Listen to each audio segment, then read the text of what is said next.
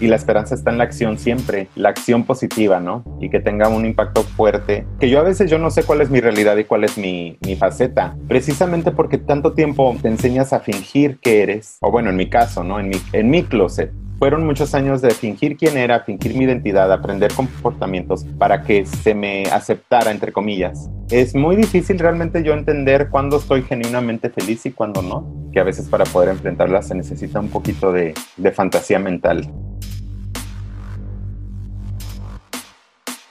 Hola, hola, les habla Alonso Poblete, la voz y cuerpo de Un Gay en Chile podcast. Soy Alonso Poblete, la voz y cuerpo de Un Gay en Chile podcast y les doy la más cordial bienvenida a un nuevo episodio de Un Gay en Chile podcast. Segunda temporada. Activismo LGBTIQA+, testimonios de vida, reflexiones. No estás sole. Somos caleta. Somos muches historias de vida, personas como tú, diversas, disidentes, comunidades, cultura LGBTIQA. Bienvenido a un Gay en Chile podcast. Bienvenidos a otro episodio de Un Gay en Chile podcast. Les saluda Alonso Poblete, voz y cuerpa de Un Gay en Chile, y les doy la bienvenida a este episodio de Pueblo Católico y Gay, entrevista a Eder Díaz. En este episodio escucharemos a Eder Díaz, podcaster mexicano, quien fue uno de mis inspiradores iniciales en el principio de la creación de mi podcast. He escuchado casi todos los episodios y casi todas las temporadas de, de Pueblo Católico y Gay, los episodios que más me gustan son los que Eder entrevista a su padre, su madre y su abuelita. Eder, te he pelado, chismoseado, hablado de ti mucho. Agradezco demasiado la entrevista por muchas razones. En primer lugar, poder entrevistarte, Eder, me dio la seguridad de que no estaba dando jugo, no estaba dando la hora haciendo este proyecto. Sentí que si un grande, un profesional, quiso hablarme y colaborar conmigo, significaba que estaba yendo por un buen camino. Para mí es todo un honor. Además, lo digo muchas veces en la entrevista. Aparte, lo conversamos antes de grabar. Eder, me parecías una persona muy ingenua, naive, y eso no me gustaba. Esta entrevista me mostró un Eder muy maduro, seguro de sí mismo y con muchísima convicción e inteligencia. Para prepararme, me escuché unas cuatro entrevistas que otros podcasters te hicieron y leí algunas otras para poder conocerte más y más interesantes se me hacían tus dichos, comentarios en tu podcast, tus historias. Siempre yo desde la suspicacia y la duda de pensar si mis interpretaciones eran las correctas. Me puse nervioso en la entrevista, más que nada porque más que una entrevista para mí era una conversación que estábamos teniendo, tratando de comprenderte, conocerte y descubrir cómo llegaste a esas conclusiones. Me sentí muy desagradable y no me quiero justificar, pero lo soy. Mi esencia de abogado del diablo y cuestionador incrédulo Espero no hayas sentido estar en la silla de les acusades en la entrevista. Agradezco los aportes que me diste respecto a mi propia identidad, que es uno de los temas clave de esta entrevista, en especial cuando se mira desde la interseccionalidad y los privilegios. Una entrevista que temía volver a escuchar, pero que pude sacar mucho provecho. Espero la disfrutes, Eder, y gracias por tu tiempo y tus palabras. Y a ustedes, queridos auditores, para no divagar más, les dejo nuestra conversación realizada el 13 de septiembre de 2020, ya cinco meses desde esa fecha. Espero la disfruten tanto como yo disfruté de esta conversación.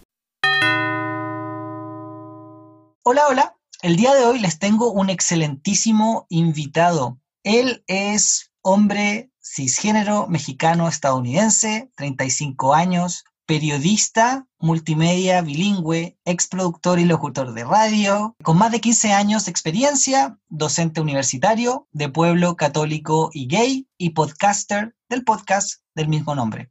Bienvenido a Un Gay en Chile, Eder Díaz Santillán. ¿Cómo estás? Muchas gracias, Alonso. Estoy muy bien. Estoy emocionado de estar en tu, en tu podcast.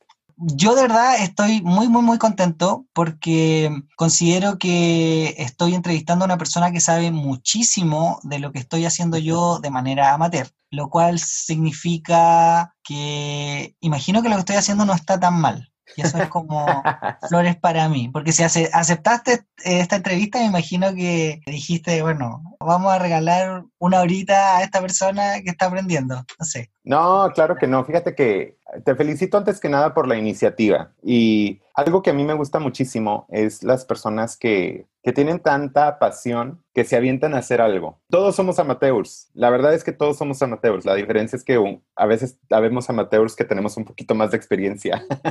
Pero yo felicito a todas las personas y, y, me gusta trabajar con personas que hacen. Así que felicidades. Muchísimas, muchísimas gracias. Yo, bueno, yo agradecido por también todo el trabajo que le pones al podcast que ya lleva cuatro temporadas, el podcast que haces tú, que lo empezaste el año 2018, ¿no? Correcto, en mayo, mayo del Exactamente. Y ha sido una curva, me imagino, de aprendizaje gigante. Demasiado, desde el contenido hasta las cosas técnicas que vas aprendiendo. Y yo tenía muchísimos años trabajando en radio, entonces, pero el mundo digital es un mundo completamente diferente y de hecho a veces, a veces, no siempre, ¿no? Pero de repente me pongo a escuchar mis primeros episodios y incluso como hablaba yo en, me da mucha risa porque yo estaba tratando de hablar como se habla en radio, ¿no? Hola, bienvenidos, estás escuchando de Pueblo Católico y ya era así como que pues no, la gente no, no quiere escuchar a un locutor en, en digital.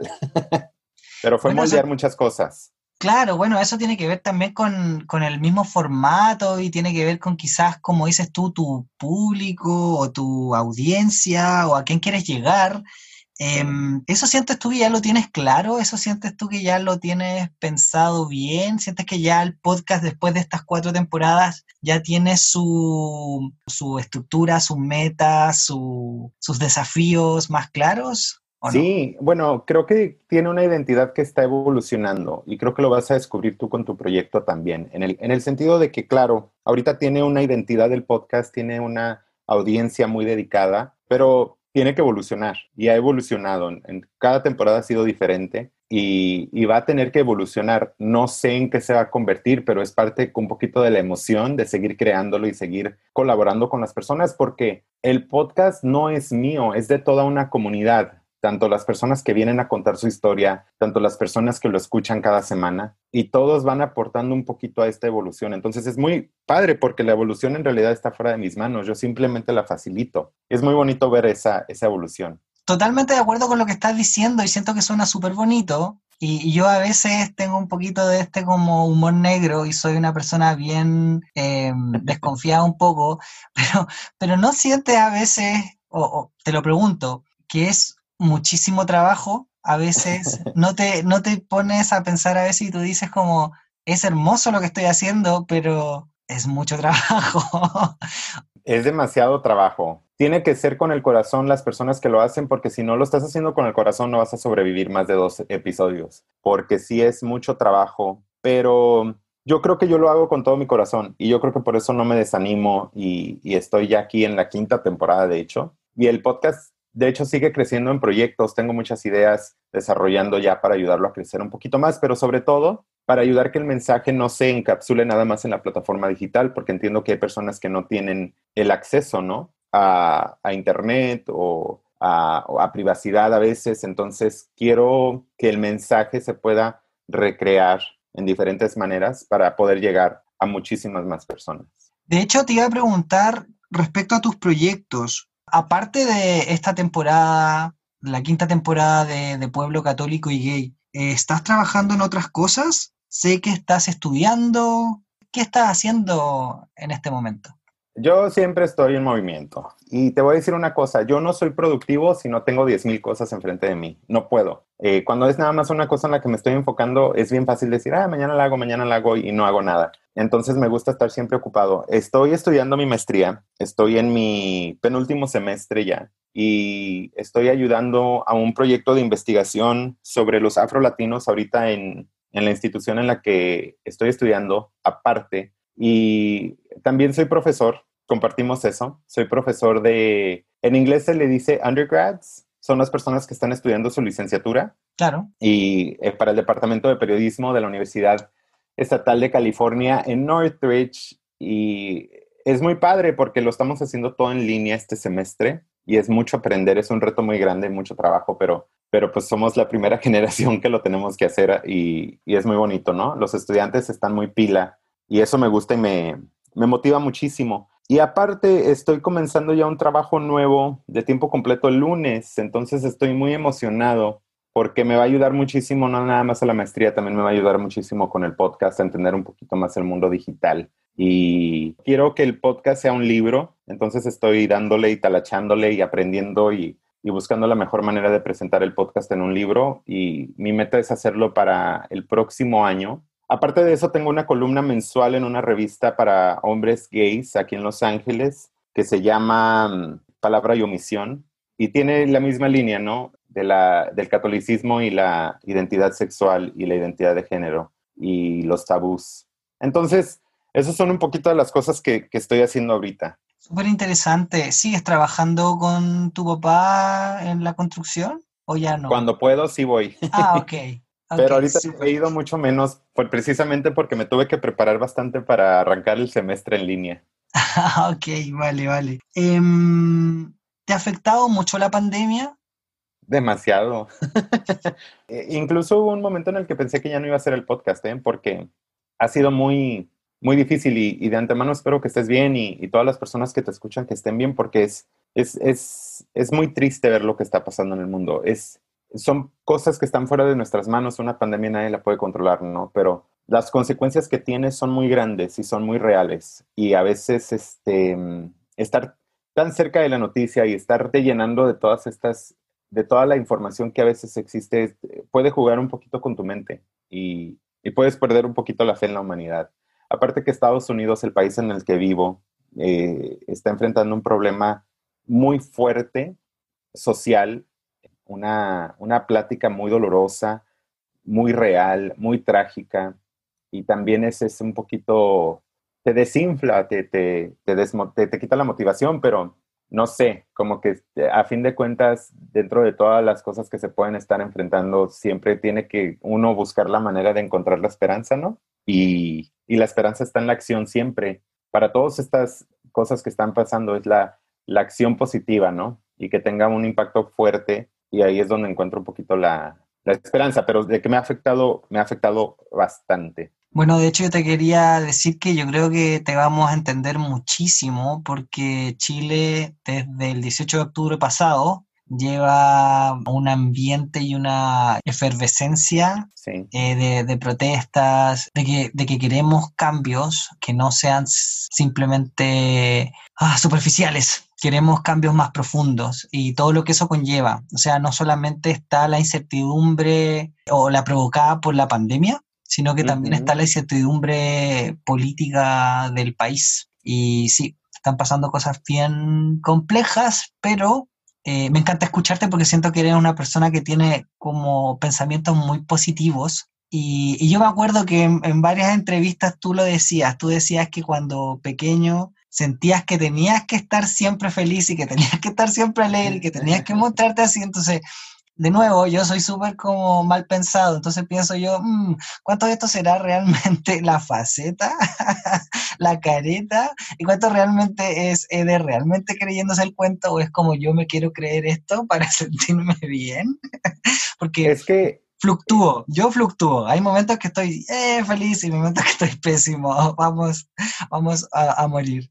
Todos, Alonso. Yo creo que todos tenemos que jugar un poquito a veces con la fantasía y yo creo que esa es una de las lecciones más grandes que yo tengo de, haber estado en el closet, porque, porque yo a veces yo no sé cuál es mi realidad y cuál es mi, mi faceta. Esa, ese concepto es algo con el que yo siempre he deambulado precisamente porque tanto tiempo te enseñas a fingir que eres y te enseñas a, o bueno, en mi caso, ¿no? En mi, en mi closet, fueron muchos años de fingir quién era, fingir mi identidad, aprender comportamientos para que se me aceptara, entre comillas, que es muy difícil realmente yo entender cuándo estoy genuinamente feliz y cuándo no. Pero creo que eso es parte un poquito del juego de la vida, porque como seres humanos todos, no nada más la comunidad LGBT, uh, LGBTQ, enfrenta muchas tragedias. Cualquier persona enfrenta muchas tragedias y para, creo, ¿no? Creo yo que a veces para poder enfrentarlas se necesita un poquito de, fantasía mental y de jugarte un otro cuento y contarte otra realidad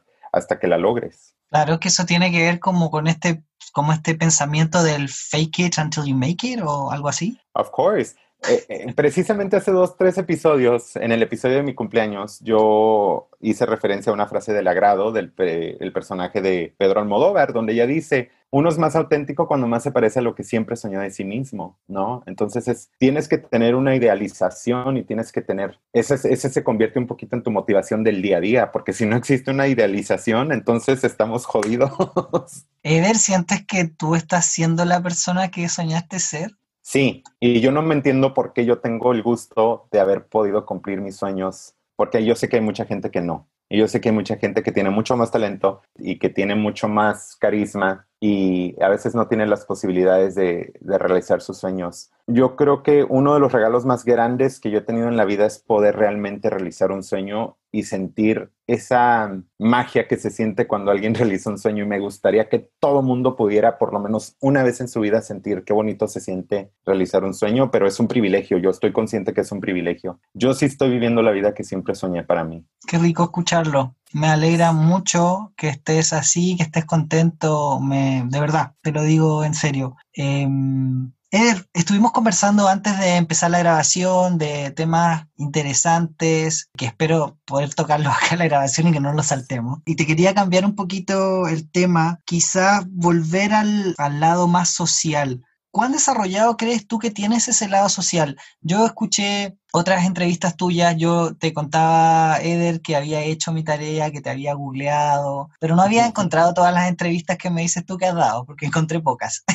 me faltan encontrar las otras que no encontré. Pero tú en una de esas entrevistas dices que quieres ser médico. Eh, una, un trabajo muy conectado a, lo, a la labor social. Estudiaste periodismo. Otro trabajo que también, eh, bueno, sigues estudiando también periodismo. Eh, otro trabajo que está conectado con lo social. Trabajaste en radio, en locución y en creación de contenido, también relacionado con lo social. Entonces quería preguntarte eso, ¿de dónde viene? ¿Sientes que tienes una gran responsabilidad social? ¿Eso viene por tu familia, por tu crianza? ¿Viene por, por algo tuyo? Creo que viene, es una muy buena pregunta porque nunca lo había pensado. Yo ya no quiero ser médico, quiero aclarar. Quise ser médico cuando era chico, pero no, ya no. Tuve la oportunidad de entender un poquito cómo se mueve ese trabajo y no, es muy fuerte. Mi respeto para todas las personas que pueden trabajar y enfrentar tragedias a diario y no llevárselas a la casa, yo no pude. Entonces me tuve que salir y fue entonces donde descubrí el periodismo. Pero te voy a decir, pensándolo ahorita, cómo está mi vida actual y lo que conozco ya que he podido hacer. En mi familia, mis papás no estudiaron la escuela, no tienen licenciaturas, eh, son personas que se dedican al trabajo de obra. Bueno, mi papá, mi mamá siempre se ha dedicado al hogar y digamos que no traigo nada de eso de mi familia, ¿no? porque para ellos las realidades fueron muy distintas. Creo que se deriva mucho de mi experiencia como hombre gay en el closet, porque si algo he aprendido a través de mi podcast es que nuestra experiencia nos hace personas muy compasivas y nos hace personas muy humanitarian, ¿no? O sea, le, vemos el lado humano a todo y, creo que de ahí nace siempre una necesidad muy grande de ayudar. Y creo que ya basado en eso, puedo ver ahora como mi portfolio de trabajo y las cosas que he hecho. Y siempre eso está al fondo de lo que hago, ¿no? Es ayudar.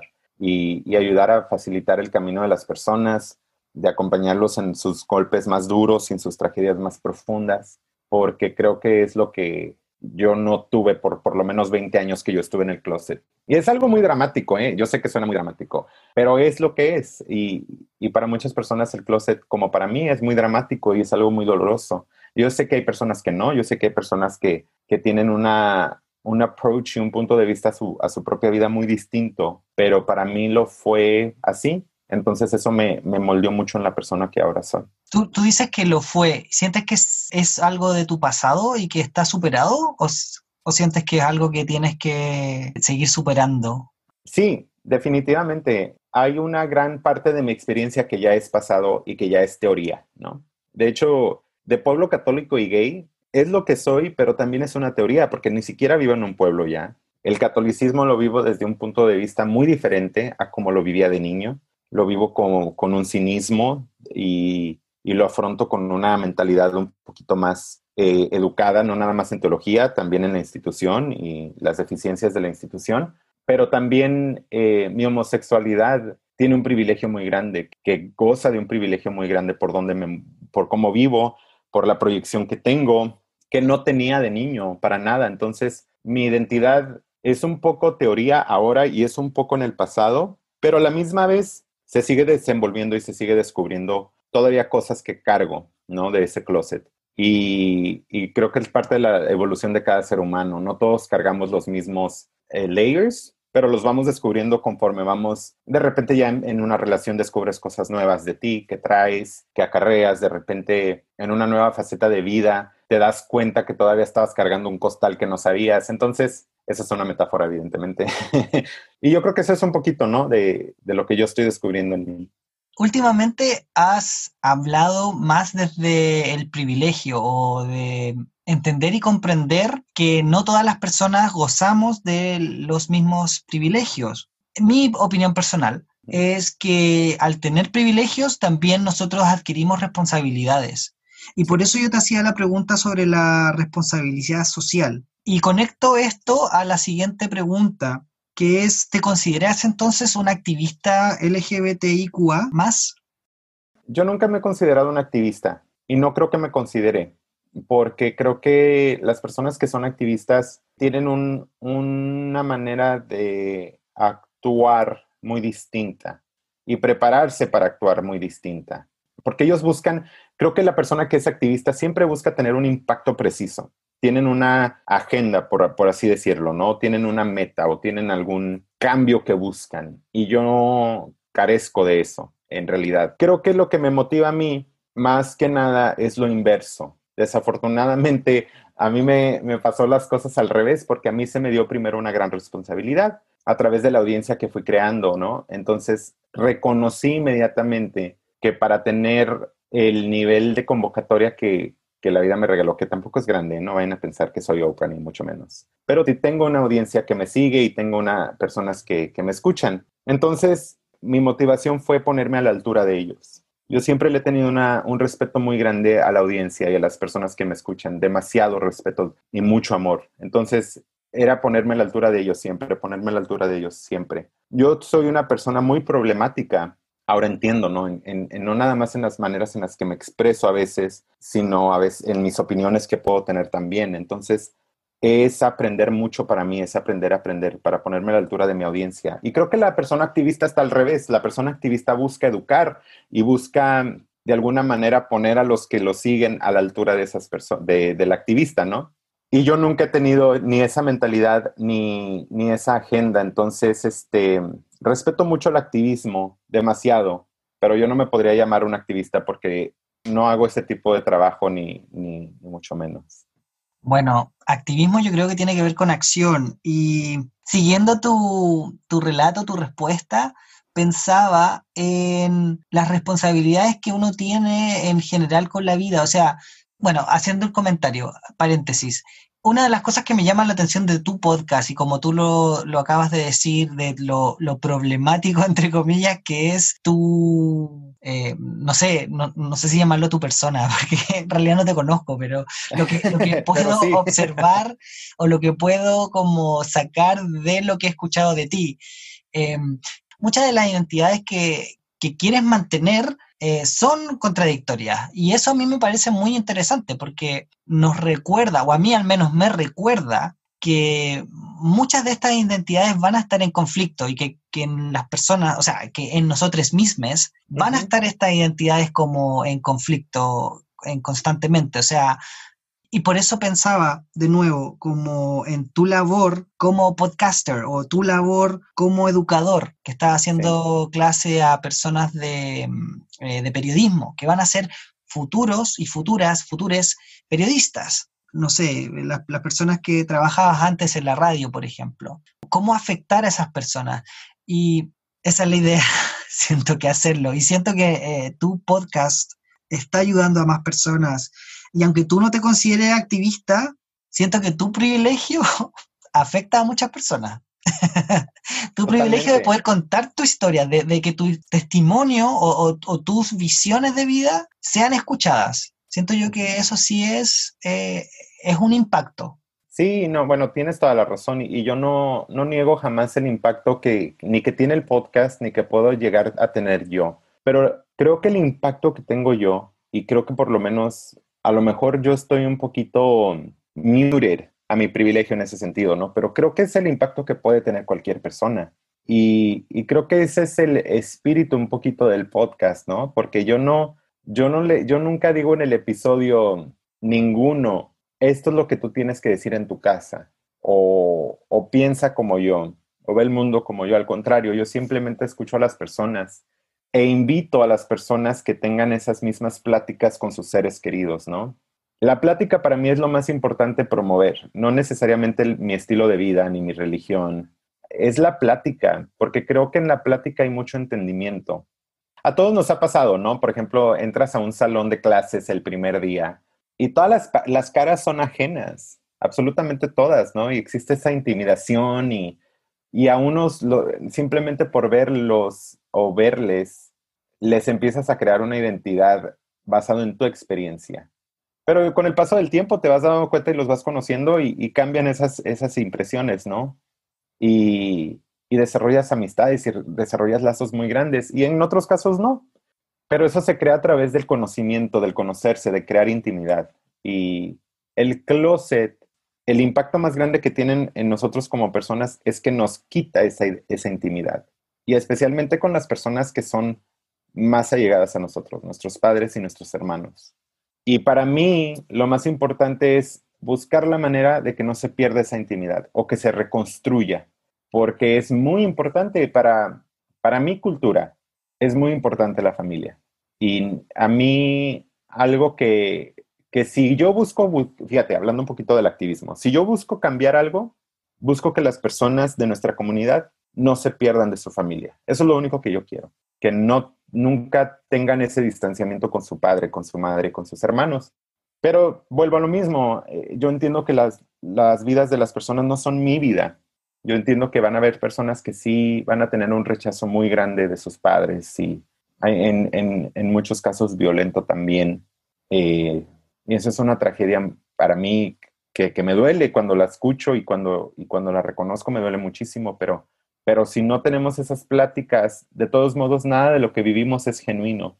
Entonces, ahí cada quien está libre de decidir qué quieren para sí mismos, ¿no? Pero si existe alguien que dentro de su corazón quiere tener ese acercamiento, entonces este, esta comunidad está ahí para eso, para facilitar en algún momento cuando esa persona esté lista esa plática. Me parece muy bonito el mensaje, o sea, me parece muy lindo el conectar con la familia, que también es otro ítem para mí súper contradictorio. Eh, el tema de la familia, de a veces pensar quién es realmente tu familia, si es la persona o las personas con quien tú tienes lazos sanguíneos o si son otras personas que están presentes en tu vida. Y y Eder. Espérame, espérame. Dime. Ah, te voy a interrumpir antes de que sigas a la próxima pregunta, no, que no se te olvide.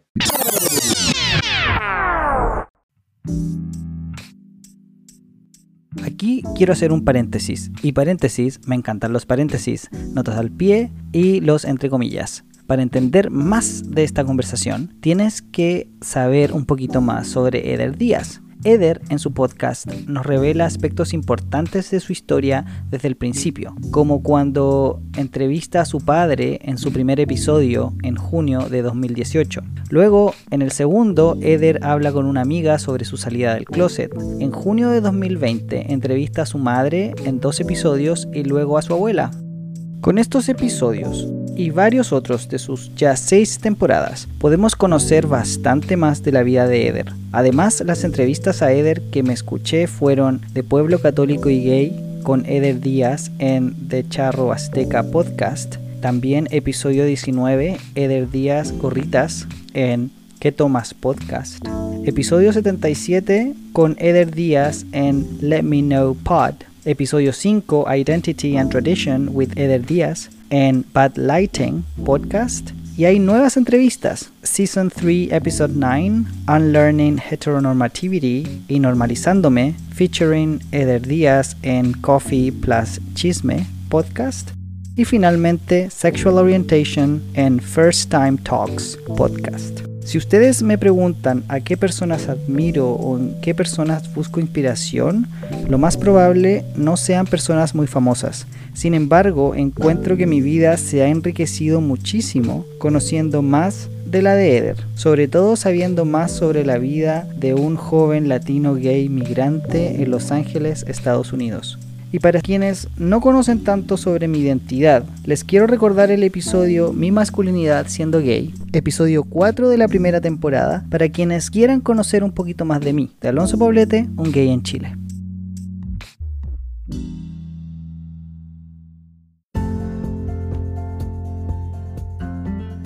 Pensaba en la culpa que me provoca el no calzar con los estereotipos cuando chico y la enorme libertad que me generó salir del closet y asumir ser gay. Uno de los privilegios de ser gay, y creo que deberíamos todos, independiente de nuestra orientación, expresión de género, identidad de género, es el ser libre. Sentirme libre de vestirme como quiero, de caminar o hablar como quiero y como me siente más cómodo, de usar maquillaje, de pintarme las uñas, de usar ropa asociada a lo femenino, el color lila, rosa y fucsia, las flores, tantas cosas. Pero es cierto, esto de ser gay automáticamente no te entrega esa libertad. Tienes que empoderarte y liberarte de esos estereotipos y ser realmente quién eres tú. Muchas veces me preguntaron, ¿eres gay, cierto? Tranquilo, no te vamos a juzgar. Si yo sé que eres gay, cuéntame. Y eso a mí me cargaba. ¿Por qué tenía que estar dando explicaciones? ¿Qué les importaba? Yo pensaba. Aparte ni yo sabía qué chucha era. Cuando ya salí del closet pude amanerarme más y sin miedo. ¿Recuerdan que en mi relación anterior yo quería replicar el modelo hetero de pareja? Pues esta conciencia en realidad de amanerarme más me vino recién hace 5 años. Pude empezar a cuestionarme de verdad. Nuevamente empecé a preguntarme quién soy. Y si bien no me gusta del todo mi voz, ya no quiero hacerla más grave para que suene más de hombre. Y si bien aún no estoy del todo satisfecho con mi cuerpo, que encuentro que mi espalda y mi pecho son muy pequeños y angostos y que me gustaría tener brazos y espalda mucho más ancha, tener una forma de triángulo invertido, muy estereotipo masculino. Me gusta poder jugar con ropa que sea no tan tradicionalmente masculina, algo que sea mucho más colorido, que sea menos aburrido. Yo sé que no soy ningún rupturista ni estoy creando nuevos paradigmas, pero me encantaría poder serlo un poquito más, y esta vez con convicción y de manera consciente. Yo sé que estás aún escuchando entonces me puedes ayudar compartiendo este episodio. No te olvides de seguirnos en Spotify y escribir una reseña positiva en Apple Podcast. Esto nos hará crecer y que más personas puedan disfrutar de este podcast. Muchas gracias. Ahora volvamos con la entrevista.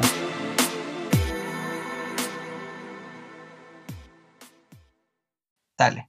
Pero el punto que haces es muy interesante acerca de las contradicciones y acerca de lo que es la familia sanguínea y lo que es la familia elegida, que es muy importante. La familia elegida para nuestra comunidad es muy importante y nos ayuda demasiado a no nada más a querernos a nosotros mismos, sino a, conocer nuestro mundo y nuestras identidades y, y realmente entonces sí empezar a decir, esto sí me gusta, esto no me gusta, ¿no? Pero para hacer un poquito énfasis en el título de mi podcast, lo que es ser de pueblo y lo que es ser católico y ser criados, aunque exista ya nada más en tu pasado, siempre van a ser pilares muy, muy fuertes en la identidad de cualquier persona. Y, y aunque se quiera de alguna manera progresiva redefinir lo que quiere decir familia, para las personas que venimos de pueblos, de todos modos, hay una asociación inmediata a la, palabra, ¿no?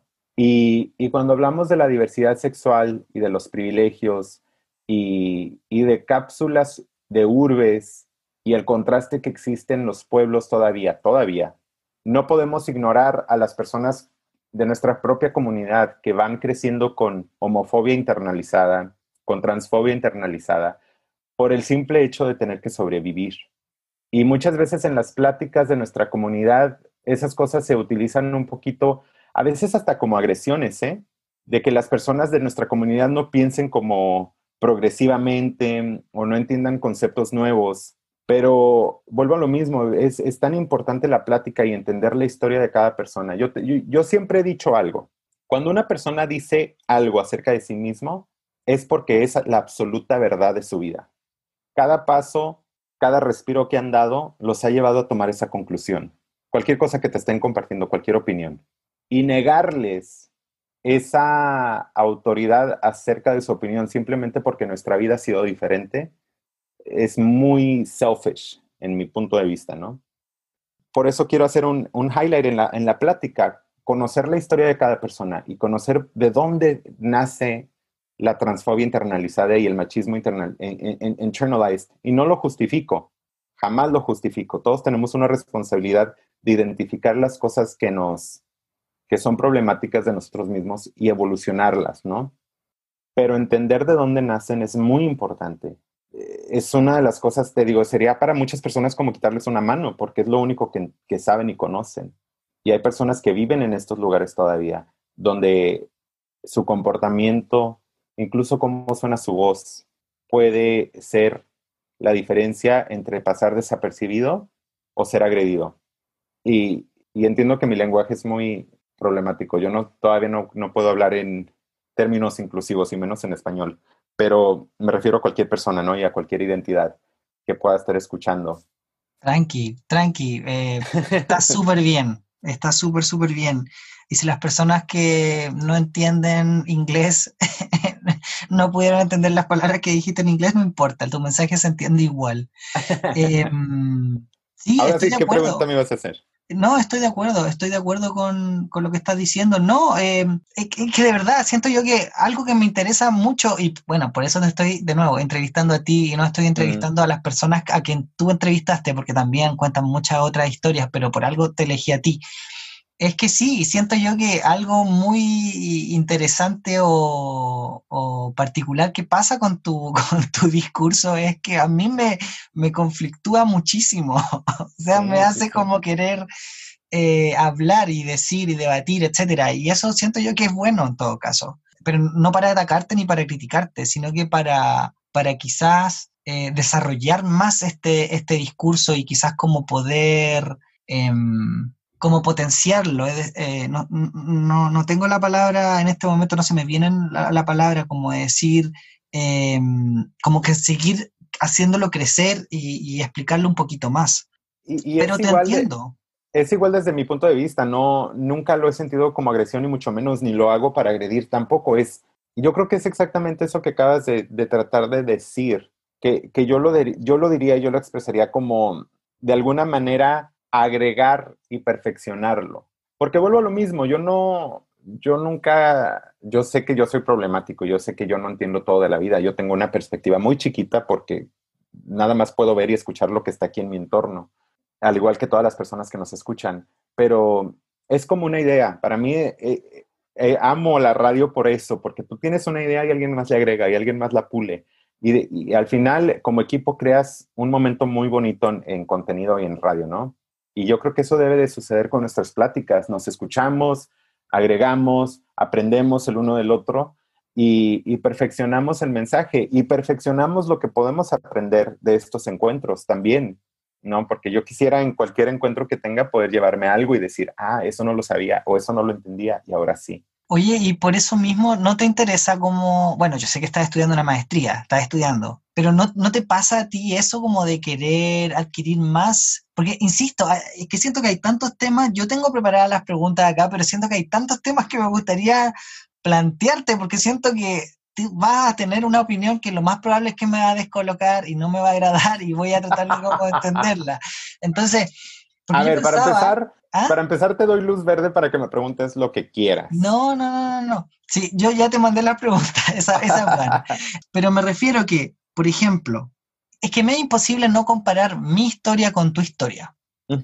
Y eso me pasa. Entonces yo, en el caso tuyo, cuando llegas a, y esto no está en la pregunta, pero en el caso tuyo, cuando llegas a Estados Unidos, estás en high school, que para nosotros sería la educación media. Eh, estás eh, cursando los últimos años de la educación obligatoria en Estados Unidos y no lo estás haciendo en México. Y tú tienes este sentimiento de decir, esto es temporal, yo tengo que terminar de estudiar, yo me vuelvo a México, porque eso es lo que soy, entre comillas, como que aquí estoy eh, de paso. A mí me pasaba cuando chico, a mí me pasaba que yo decía, yo no soy chileno, yo no me considero chileno y nunca viví en otro país. No sé si me explico. Es como, yo sentía que mi identidad, que quién era yo, no se reflejaba ni en el colegio, ni en mi familia, ni en los lugares donde yo iba, y yo siempre me sentí como un, una persona que no calzaba con nada. nada me representaba y nada yo sentía como una conexión. Un foráneo.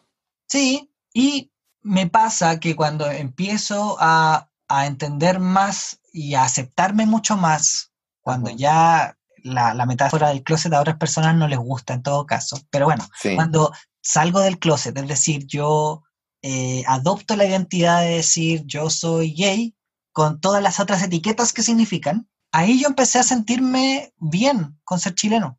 Y ahí yo empecé a decir como, oh, no es que no era chileno, es que, es que como lo mainstream no me representaba eh, y no tienen por qué representarme tampoco. O sea, también no me gusta cuando las personas dicen como, oye, tú no me representas o esto no me representa. Es como, ¿por qué te tiene que representar?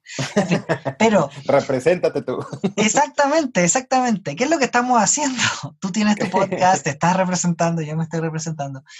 Entonces yo pensaba en ese, en ese discurso como el de decir, no, no sé si volver al origen, pero, pero como de crear esta como lugar que es tu hogar, que al final tu hogar, para mí, no tiene que ver con el país ni con el, con el pedazo de tierra, sino que tiene que ver con la comunidad, es decir, como las personas. Claro, bueno, pero es que es un punto muy, muy bonito acerca de tu vida y acerca de tu trayecto. Pero te voy a hacer una pregunta.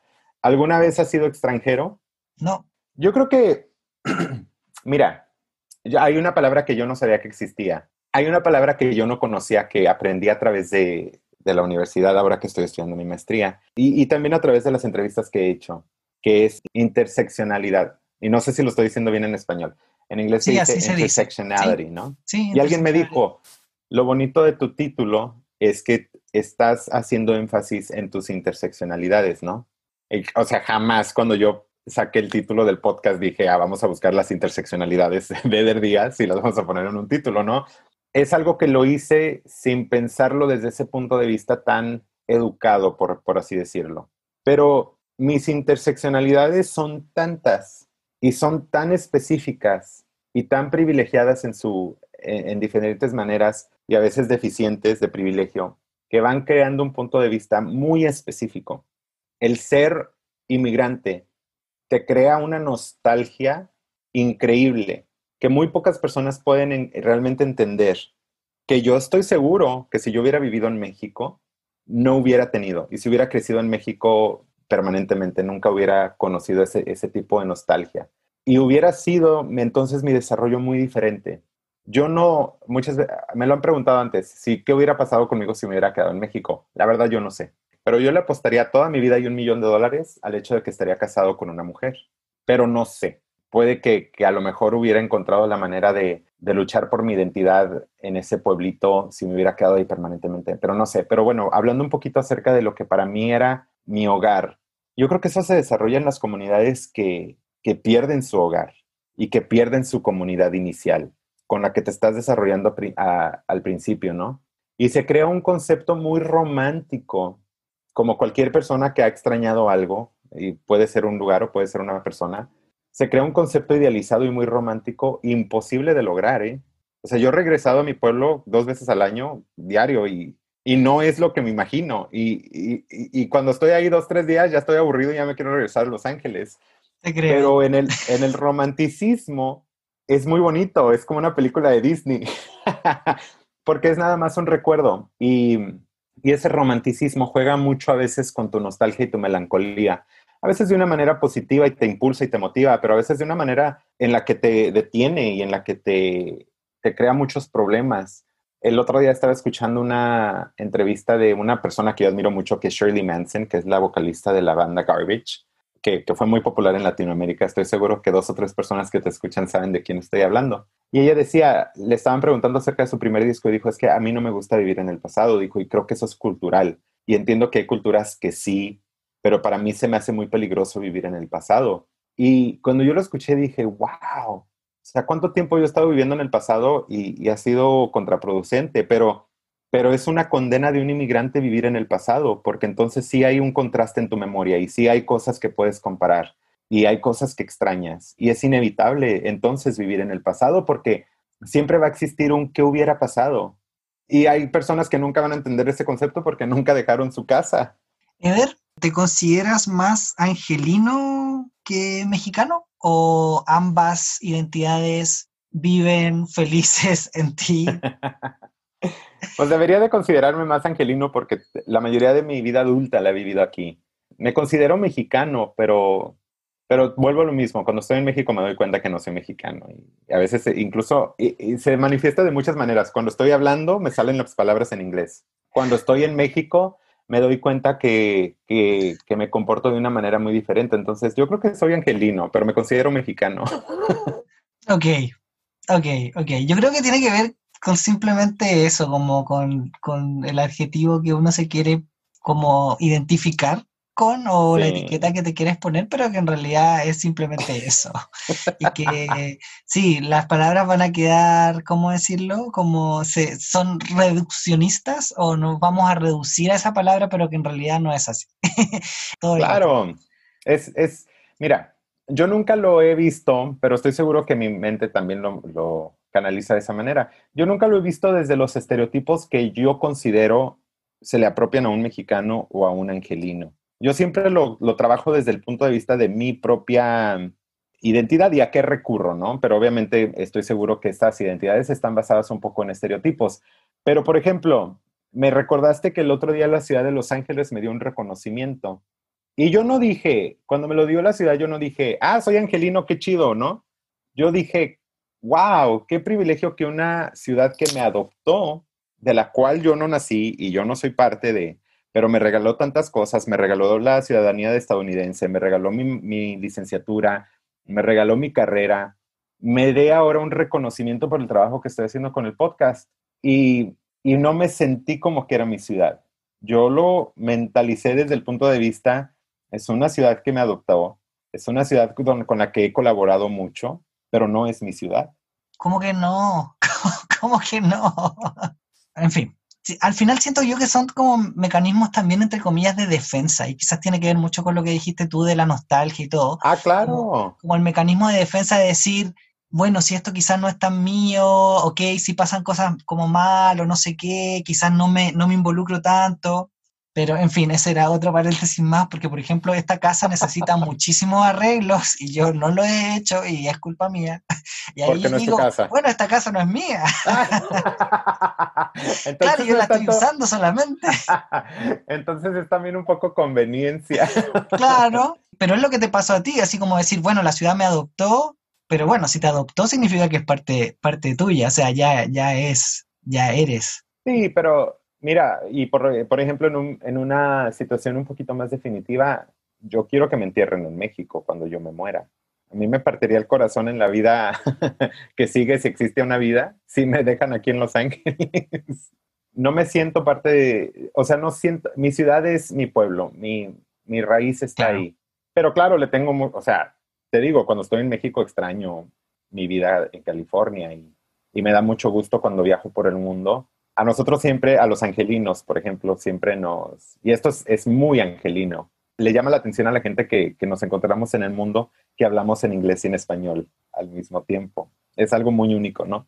De, las personas que viven en, ciudades como, como Los Ángeles o, Houston o claro, cualquier latino de...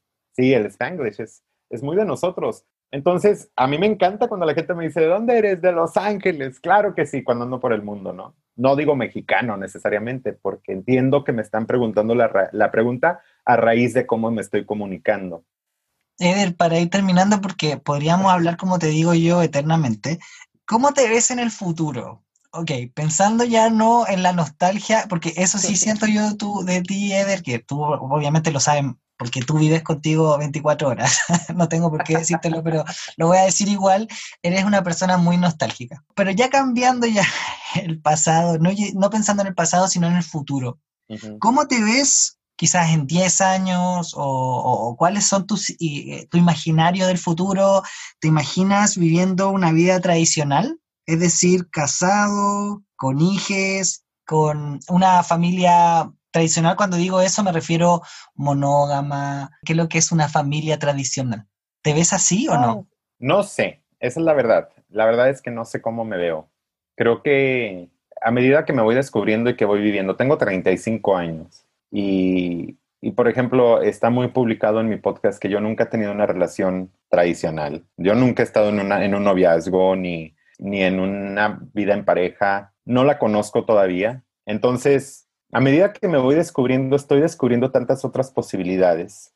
Me han preguntado, por ejemplo, amigos cercanos, si yo consideraría estar en una relación abierta, eh, si yo consideraría, si quiero ser padre, tantas como nuevas maneras, y no nuevas, sino tantas maneras diferentes de vivir la vida que no se apegan a lo que es normal, entre comillas, y heteronormal, debería decir.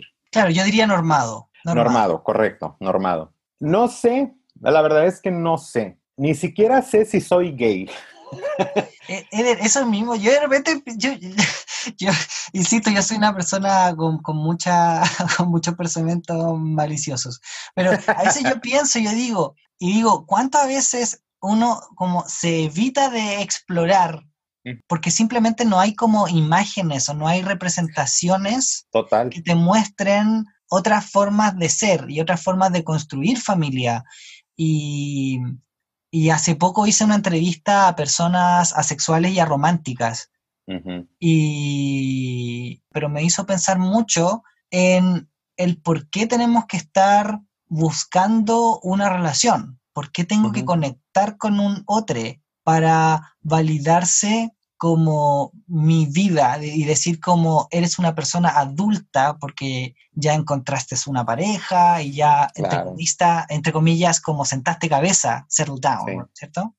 Como, ¿por qué, no sé, o, por qué simplemente no vivir otro tipo de relaciones o, o, o, por qué la amistad se toma como una categoría inferior a la relación romántica, etcétera, etcétera, etcétera. Yo ahí, ahí yo simplemente tengo muchas preguntas y no tengo, no tengo respuestas. Pero por eso mira, Tu, manera de pensar es muy avanzada y yo la admiro demasiado porque yo nunca he tenido la capacidad, por ejemplo, de, de ver mis experiencias desde un punto de vista más uh, observador, ¿no? Y crítico. Yo simplemente hago lo que puedo hacer porque es lo que me enseñaron y, y no, no, no cuestiono más. Pero tienes toda la razón y, creo que es una muy buena pregunta que todos nos deberíamos de hacer. Y yo me la estoy haciendo apenas ahora por las pláticas que he tenido y las experiencias que he conocido de otras personas. Y ahora a mí me gustaría explorar un poco más y no limitarme a lo que mi cabeza piensa que debe de ser un hombre gay y no limitarme a lo que mi cabeza piensa que debe de ser un hombre, eh, porque así me identifico yo, y no limitarme a lo que mi, mi cabeza piensa que debe de ser una familia pero a medida también que me voy abriendo, reconozco que no debe de haber tampoco, no debe de haber en mi persona una culpabilidad por querer algo. Eso sí, me niego a, tener, ya, ya tuve tanta culpa en toda mi vida que me niego a aceptar una más, que sea por querer tener algo que es, entre comillas, normado o tradicional. Si es lo que quiero y es lo que me hace feliz, lo voy a, lo voy a tener sin culpabilidad pero si me puedo permitir eh, vivir algo diferente y me gusta, tampoco me lo voy a quitar ya del plato, ¿no? Pero sí, todo puede suceder, ¿eh? Todo puede suceder. Pero te voy a decir una cosa que sí es de ley para mí, quiero ser padre. Eso sí. Bueno, Eder, ahí suerte con eso, eso te puedo decir. Muchísima responsabilidad. A mí que no me gusta tomar responsabilidad, siento que es una responsabilidad enorme. Otra sí, no, y aparte el mundo está medio triste como para crear más vidas, pero... Ah, pero quieres ser padre biológicamente hablando. Sí. Ah, ok. O sea, ahí vuelve la tradición, ¿te das cuenta? no vuelve la tradición porque no lo voy a hacer de manera tradicional. No voy a crear una vida de manera tradicional. Eh, no vuelve la tradición, vuelve ahí está la esencia del ser humano. No es tradición procrear vida. Esa es la esencia del ser humano, de cualquier ser humano. replicarte. Sí, es, es, lo, es el instinto más natural que tenemos. Dejar herencia, sí. Sí, una de las cosas que, pienso al, hacer las cosas es qué legado dejas. Y en mi caso, eh, creo que cada, cada, acción que hacemos va dejando un, pequeño legado en la, en la humanidad. Eder, estamos llegando al final de la entrevista. ¿Hay algo que te gustaría recalcar o comentar o que sientes que se haya quedado en el tintero y que no hablamos? No, me encantaría agradecerte la oportunidad de poder platicar contigo y de compartir ideas y agradecerle a las personas que estén escuchando y que se hayan aguantado hasta el final. Muchas gracias también. Y lo único que yo quisiera recalcar es que cada quien tiene un tiempo y cada quien tiene una historia y nos conocemos, pero no nos comparamos porque es muy tóxico compararse. Acepta lo que quieres y, y, acéptalo y embrace it y, y, acepta tus tiempos también and embrace them as well. Entonces, Eder, muchísimas gracias por tu tiempo, tus palabras, muchísimas gracias por tu trabajo, el que haces desde el corazón, el cariño. Eh, gracias por todos los mensajes de, de esperanza que nos entregas con tus episodios y, eso, y desde un fan, un auditor, te digo que sigas, porque, porque me gusta lo que estoy escuchando, eh, soy egoísta en ese sentido, así que quiero escuchar más. Así que muchas gracias, Eder, por tus palabras. Gracias a ti, Alonso, de verdad, muchas gracias y mucho éxito con tu proyecto. Igualmente para ti, muchísimo éxito en todos los proyectos que estás haciendo y si las personas te quieren contactar, eh, ¿pueden hacerlo o, le invitamos simplemente a que te escuchen en el podcast? No, claro, por supuesto, eh, arroba yo soy gorritas es mi Instagram personal y arroba de pueblo católico y gay es el Instagram del podcast. Si cualquier persona quiere platicar un punto, retarme o compaginar de alguna manera, a mí me encanta, me encanta y estoy ahí siempre pendiente. Super, Eder, te, pasaste. Eso, disfruté muchísimo la conversación y espero que ustedes también lo hayan hecho. Entonces, Eder, nos estamos escuchando. Cuídate. Claro que sí. Cuídate mucho, Alonso. Que estés muy bien. Chao, chao.